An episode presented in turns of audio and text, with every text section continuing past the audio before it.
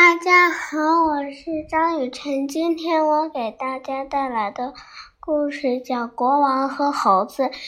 有个国王养了一只表面上看起来很聪明的猴子，国王平时很宠爱它，有时连自己的宝剑都让猴子拿着。在王宫附近有一片竹林。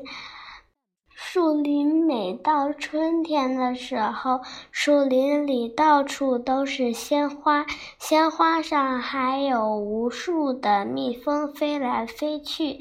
这天，国王带着猴子一起去树林里玩，